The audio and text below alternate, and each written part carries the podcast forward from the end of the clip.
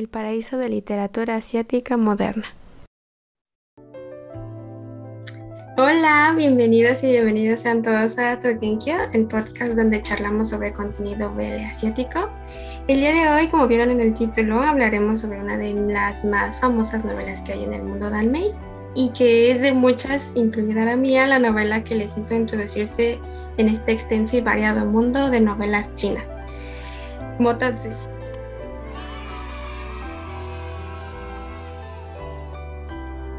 Y para ello me acompaña, como ustedes ya saben, directo desde Chile, la creadora de la mejor traducción que hay en español de esta novela, Grey Hands.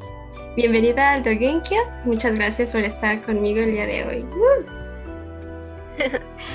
Muchas gracias. Eh, estoy, bueno, un poco nerviosa, pero feliz. Gracias por la invitación. Gracias a ti. Yo también, la verdad, estoy algo nerviosa. Este es el segundo capítulo, entonces este, vamos allá. Para este episodio tengo preguntas de tus seguidores. Este, mil gracias a las que participaron. Y todas las preguntas me las dieron en tercera persona, así que yo las modifiqué a segunda. Entonces comencemos con la pregunta de Nati Haidar en Facebook. Ella te pregunta, ¿cómo llegaste a descubrir esa gran novela que es Motatsushi? Y además te agradece este, tu traducción porque gracias a ella conoció al Danmei. um, bueno, me topé con Modatsushi de una manera bastante inesperada. Um, en el grupo de mi universidad teníamos, o sea, en mi universidad teníamos un grupo de Facebook donde compartíamos contenido BL y alguien una vez compartió un link donde salía el primer tráiler que hubo del, del Don Juan de Modatsushi. Y fui a verlo, de hecho, eh, solo estaba el tráiler, casi no había información, y solamente por la curiosidad que me causó, porque no sé si han visto el primer tráiler, pero inicia con Wei Wuxian eh, tocando su, su y bueno, todos los cadáveres feroces levantándose. La animación era muy buena. Wei Wuxian en medio de la noche, arriba de ese árbol, me atrapó y tenía que saber de dónde había salido. Y no recuerdo cómo, pero llegué a, a la fuente de que era una novela. Entonces me puse a buscar la novela y llegué a la traducción de Excellent Rebels, y de hecho, en ese tiempo, eh, apenas iban en los capítulos 30 y algo. Estamos hablando de, del segundo semestre del 2017. Y desde ahí me puse a leer y bueno, traducir. Así que realmente fue por, por pura casualidad. O sea que fue junto con Mota Gigi que conociste el Danmei. Los dos al mismo tiempo. Ay, igual que nosotros, qué bonita. y, justo que hablas de, del tráiler, yo me acuerdo porque mi hermana me lo mostró, mi hermana menor. La música de ese tráiler está así como, no, así como de, de misterio, entonces sí atrae más a la, a la atención sobre todo a quienes no, este, no conocen, por ejemplo, en tu caso y en mi caso, la, de que venía de una novela, ¿no? Y pues yo creo que ese era el chiste, traer, traer público a que vieran el, el Don Completamente. Creaba enseguida un, una especie de, de interés, un enganche y simplemente tenía que saber. Y es que cuando hay un feeling dices, a ver qué es esto, uno ya no para después. No, completamente. Desde el 2017 que ya estoy aquí y no creo, no creo salir, no veo cómo pueda salir de aquí, la verdad. Same, feel you. Este, Greyhound, me dices que comenzaste, bueno, a traducir tus primeras traducciones en, 2010 y, en 2009, traduciendo para fandoms de un manga que se llama Italia que lo investigué y está muy, suena muy interesante por si quieren echarle un ojo, y que solamente compartías tus traducciones con tus amigos. En ese sentido, te pregunta Amy Shen Phoenix de Facebook que cómo te animaste a traducir Motatsushi en una época en donde el fandom BL internacional, justamente de América Latina, no tenía como mucho, mucho interés en lo que se hacía en China sobre contenido BL dos factores. Primero, eh, cuando descubrí que era una novela, en ese post que se compartió en este grupo de Facebook de mi universidad, eh, empezamos a hablar, tratando de descifrar más o menos qué era esto, porque de nuevo no, no había información realmente. Y ahí puse que había encontrado que era una novela y les dejé el link. Y bueno, como gran parte de América Latina, el, el nivel de inglés no era muy alto en la mayoría de los miembros del grupo. Y desde ahí empezó a rondar un poco la idea de, bueno, ¿qué, qué tal si traduzco esto? Porque cuando empecé a leer me di cuenta que era muy buena. Y además um, me iba a servir para ir aprendiendo porque si bien entré al, al con como Datsushi, eh, yo ya estaba dentro del mundo de lo que es la cultura china, puesto que venía estudiando chino desde aproximadamente el 2016. ¡Wow! ya, ya, ya. Entonces, ay, bueno, es que ya eso como que contesta varias preguntas después, pero interesante, sí, justamente si ya te interesaba China desde antes. ¿Y por qué nació el interés? Esta es pregunta mía, LOL. no te preocupes. Ah, realmente no sé por qué mi interés nació de un momento a otro. Porque de hecho lo que yo siempre quise estudiar fue chino, digo, ah, ruso. Mm, de hecho, de mis tiempos de Getalia, eh, mi personaje favorito es, es Rusia. Y bueno, también una de mis ships favoritas era Rusia con China. Entonces creo que quizás de ahí viene un poco el gusto, la influencia. ¡Ay, qué genial!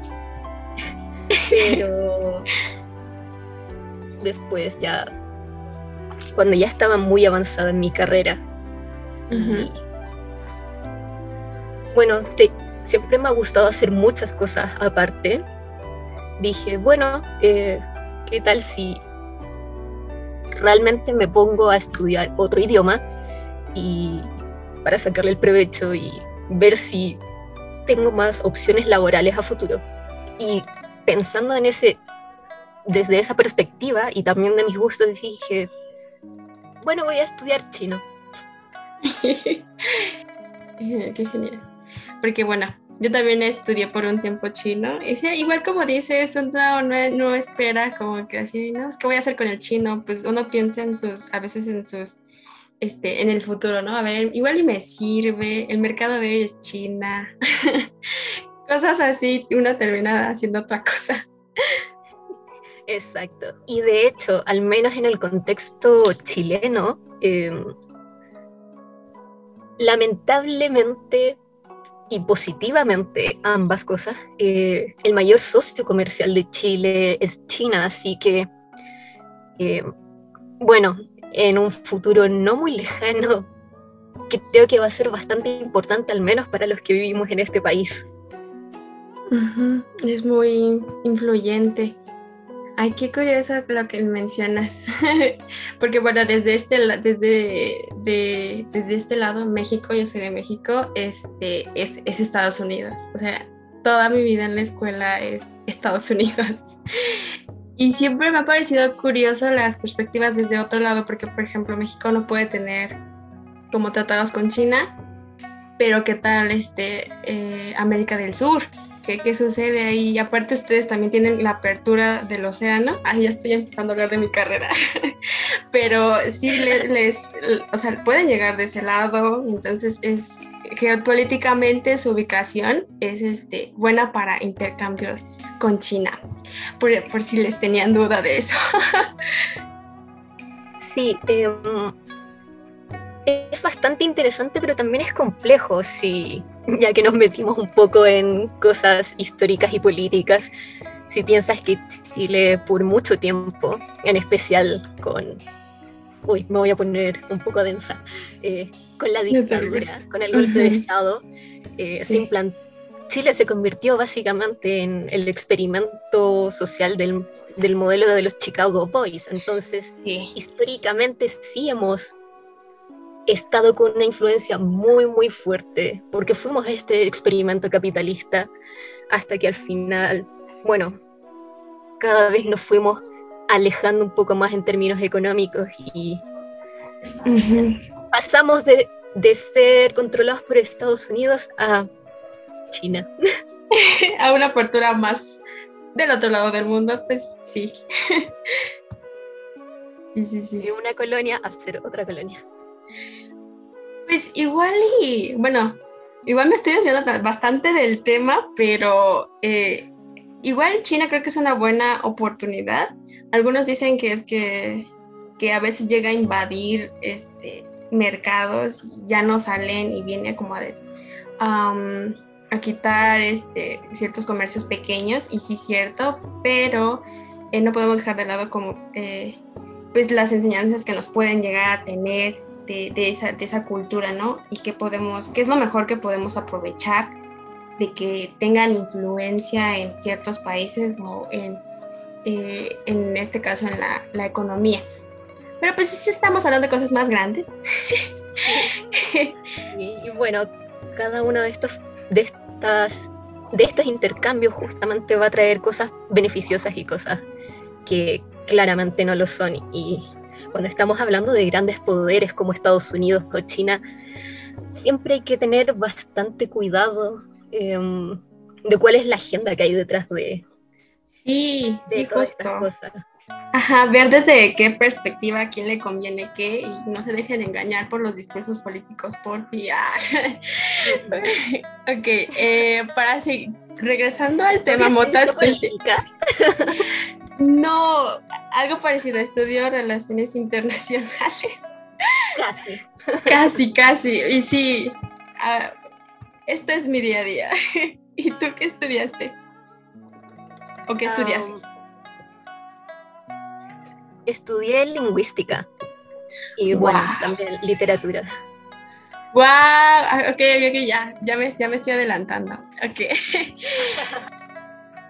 Eh, es la pregunta que viene, me gustó mucho que te la hicieran, es de igual de Amy Shen, y dice, ¿qué tipo de expectativas tenías en aquel momento cuando decidiste, sí lo voy a hacer?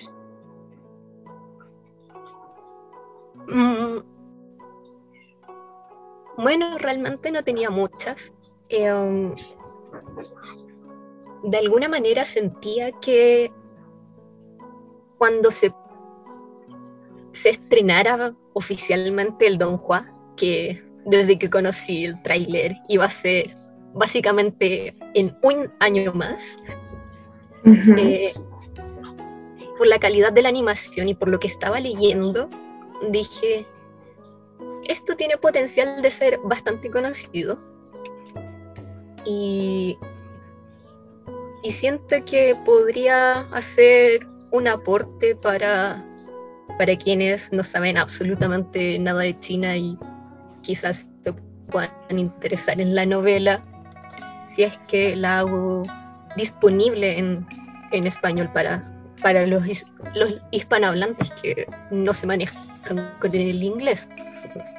Así que pensando en eso, y de nuevo también con sumando las otras cosas que ya había mencionado, dije, ok, voy a, voy a hacerlo.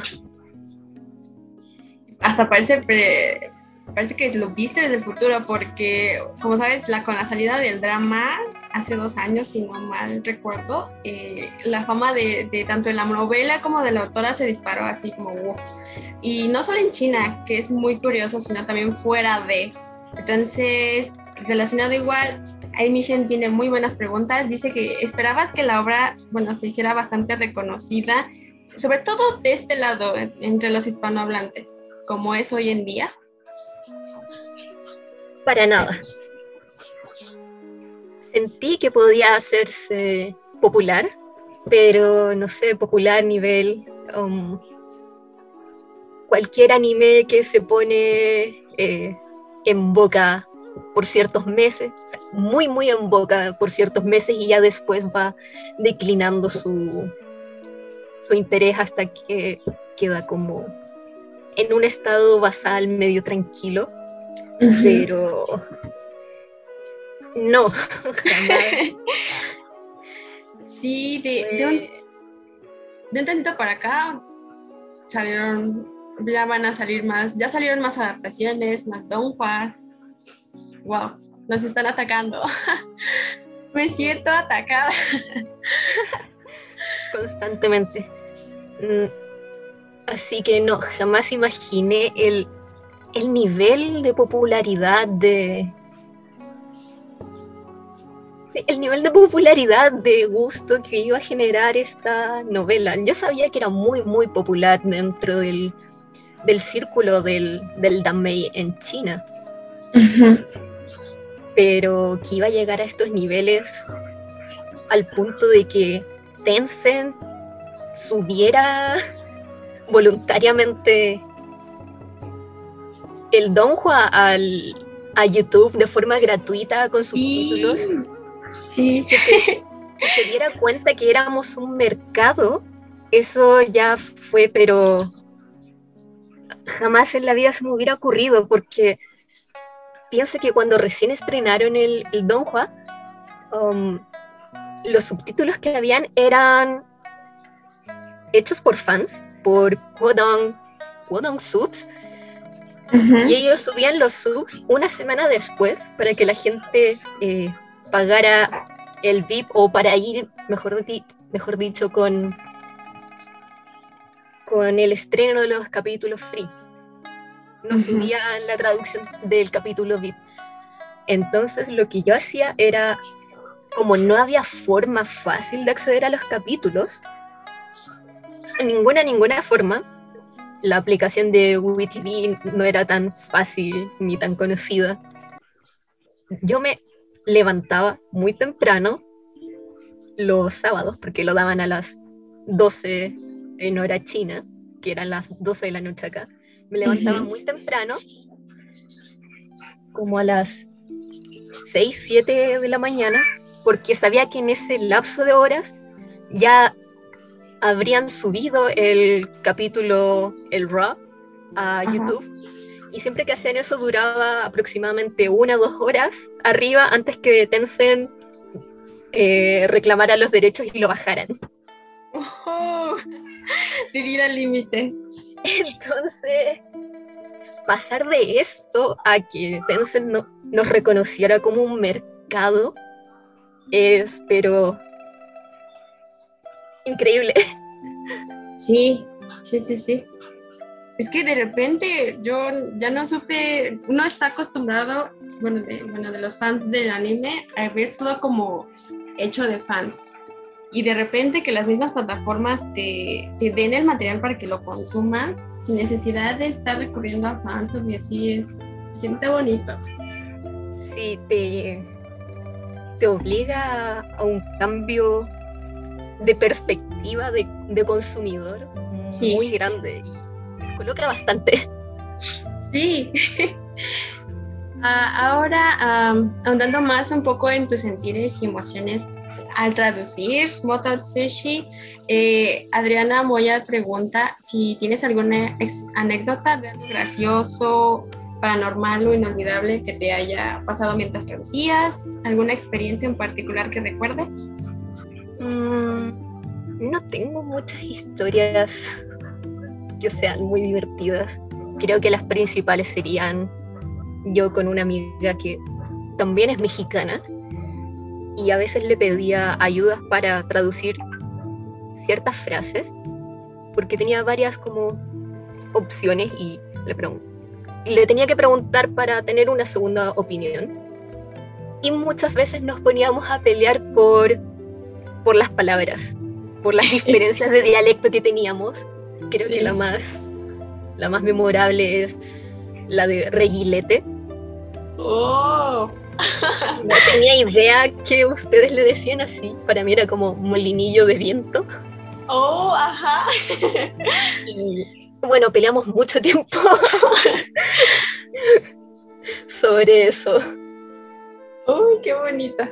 Es que es, a mí me parece muy interesante eso, como las diferencias de dialectos en, bueno, de los significados de palabras en, en algunas cosas, que es que varían por muy poco, pero aún así dices, ay, ¿a poco le dicen así allá?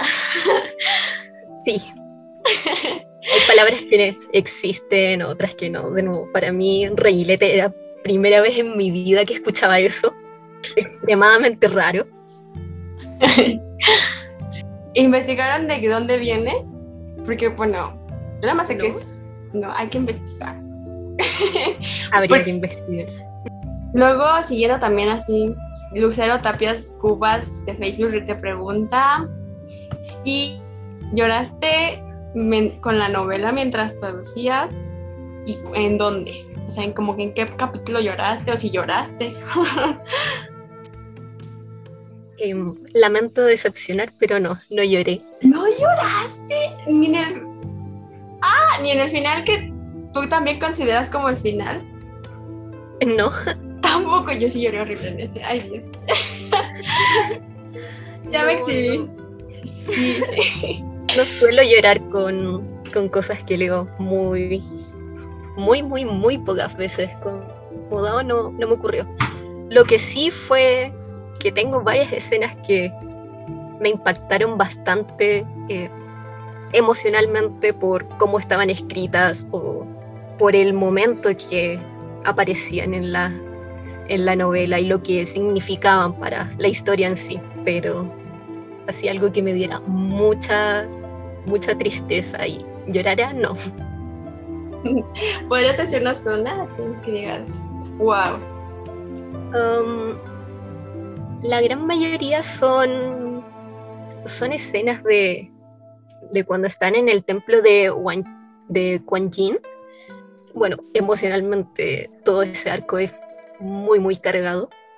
Bueno, las escenas ahí que más me gustan son tanto por cómo estructuralmente, narrativamente están puestas y escritas, que las encuentro geniales. Es cuando eh, el cadáver de Ni Yue eh, le parte el cuello a, a Jin Yao. Y también el, discurso lleno de ira de Lan Chen contra Wei Wuxian. Capítulo 99, donde le dice todo. todo lo que Amiga, respecto a su hermano. Sí, es que sí. Todos fuimos Lan, Chen en ese momento.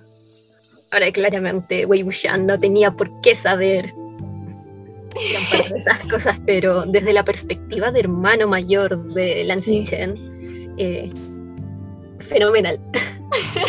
muy, muy bien escrito.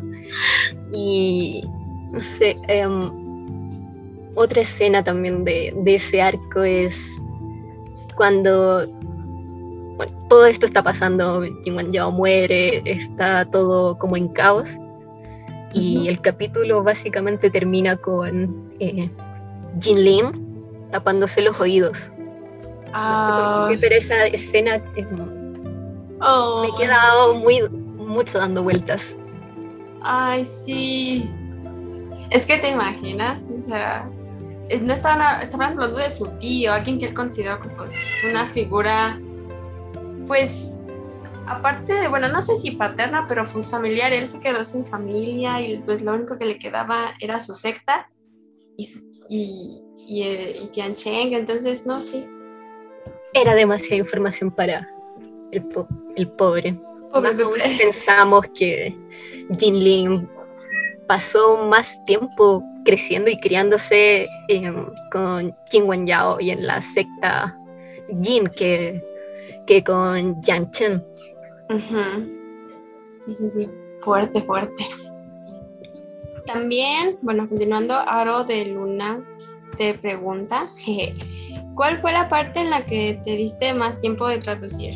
Es decir, que si hubo algo que te impactó tanto cuando lo leíste que lo tuviste que primero procesar y degustar antes de traducirlo.